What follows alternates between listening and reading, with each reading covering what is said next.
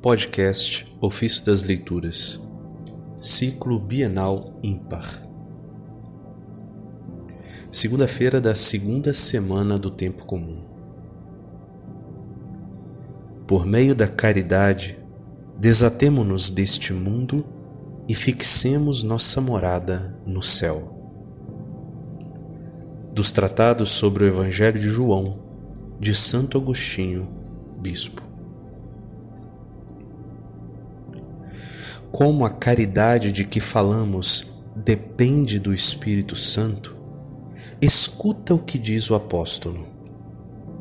O amor de Deus foi derramado em nossos corações pelo Espírito Santo que foi nos dado.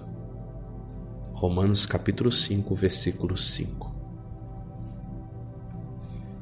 Porque porque o Senhor quis conceder-nos o Espírito que nos proporciona os maiores benefícios somente após sua ressurreição. Por meio dele, com efeito, a caridade de Deus é infundida em nossos corações. O que quis ensinar-nos?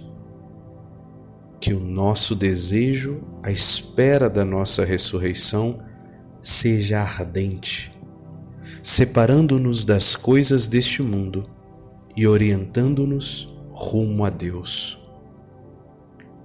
Aqui nascemos e aqui morremos não nos agarremos, portanto, a esta vida. Desatemo-nos por meio da caridade com que amamos a Deus e procuremos alcançar a pátria celeste. Durante nossa peregrinação terrestre, pensemos constantemente que não viveremos aqui por toda a eternidade. Assim, graças a uma vida santa,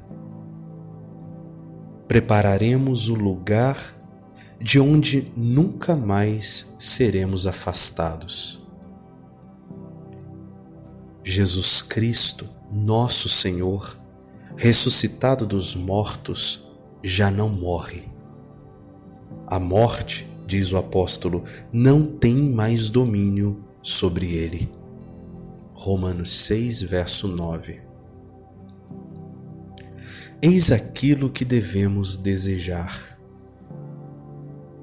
Se vivermos e se acreditarmos naquele que ressuscitou, ele nos dará não aquilo que nesta vida é desejado por quantos não amam a Deus, tanto mais desejado quanto menos Deus é amado. O que é que Deus nos prometeu? Certamente, não riquezas terrenas e temporais, honras e poderes deste mundo. Tudo isso é concedido também aos malvados e não é tido em conta pelos homens bons. Tampouco a própria saúde corporal que ele concede também aos animais. Tampouco uma vida longa. Que vida é tão longa que em determinado momento não deva cessar? Tampouco prometeu a nós que cremos nele longevidade ou uma longa velhice, que todos desejam antes que chegue e de que nos queixamos após sua chegada. Tampouco a beleza corporal, frustrada pela doença ou pela suspirada velhice.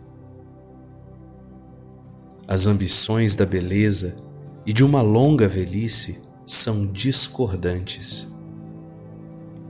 Se tu alcançares a velhice, não mais serás belo não podem coexistir o vigor da beleza e o gemido da velhice. Não nos prometeu tudo isso aquele que disse: Quem tem sede, venha a mim e beba. Quem crê em mim, conforme a palavra da Escritura, rios de água viva jorrarão de seu seio. João 7, verso 37 e 38. Deus, antes, prometeu-nos a vida eterna, em que não teremos mais nada a temer, em que não haverá mais perturbações, nem motivos para dela sermos afastados. Na vida eterna, não mais morreremos, não mais choraremos os mortos, nem mais suspiraremos quem chegue.